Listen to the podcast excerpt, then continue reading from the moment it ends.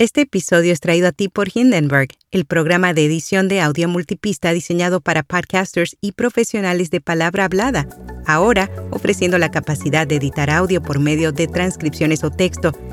Prueba Hindenburg Pro durante 90 días sin tarjeta de crédito y recibe un 30% de descuento en una suscripción anual con nuestro código. Detalles en las notas.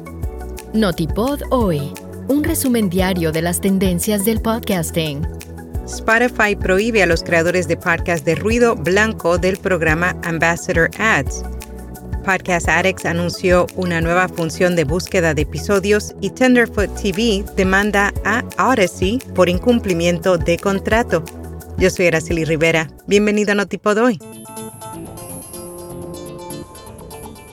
Spotify prohíbe a los creadores de podcast de ruido blanco del programa Ambassador Ads. La plataforma de audio anunció a través de un correo electrónico que a partir del 1 de octubre, los podcasts que brindan sonidos relajantes repetitivos ya no serán elegibles para el programa Ambassador Ads.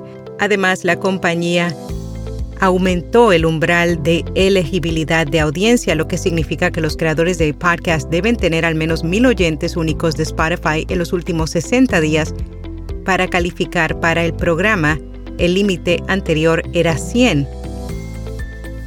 Podcast Addict anunció una nueva función de búsqueda de episodios. La plataforma exclusiva para Android reveló que ahora sus usuarios podrán buscar episodios dentro de los feeds de podcast. Esto les permitirá encontrar episodios específicos usando palabras clave sin tener que navegar por todo el feed.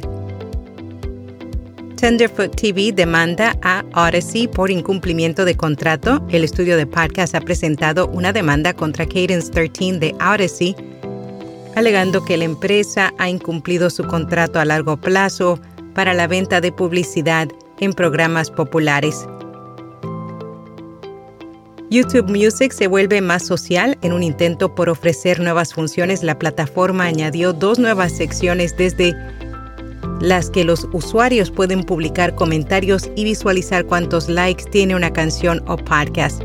Ahora cuando se reproduzca algún contenido desde la app de YouTube Music se observarán los dos clásicos emojis para darle un me gusta o un no me gusta, aunque ellos ya estaban disponibles.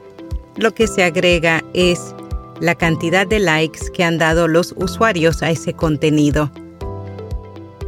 ¿Cómo Apple está utilizando el aprendizaje automático y la inteligencia artificial en iOS? El aprendizaje automático se ha convertido en el comodín de Apple para sus iniciativas de inteligencia artificial y es que los emplea de varias formas. El blog Apple Insider hizo un desglose rápido de dónde encontrarlo.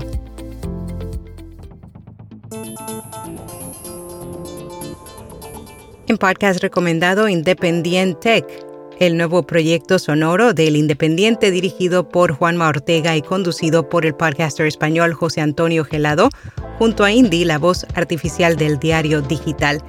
En cada episodio analizarán un tema desde varios puntos de vista con las experiencias y testimonios de expertos. Y hasta aquí, no tipo de hoy.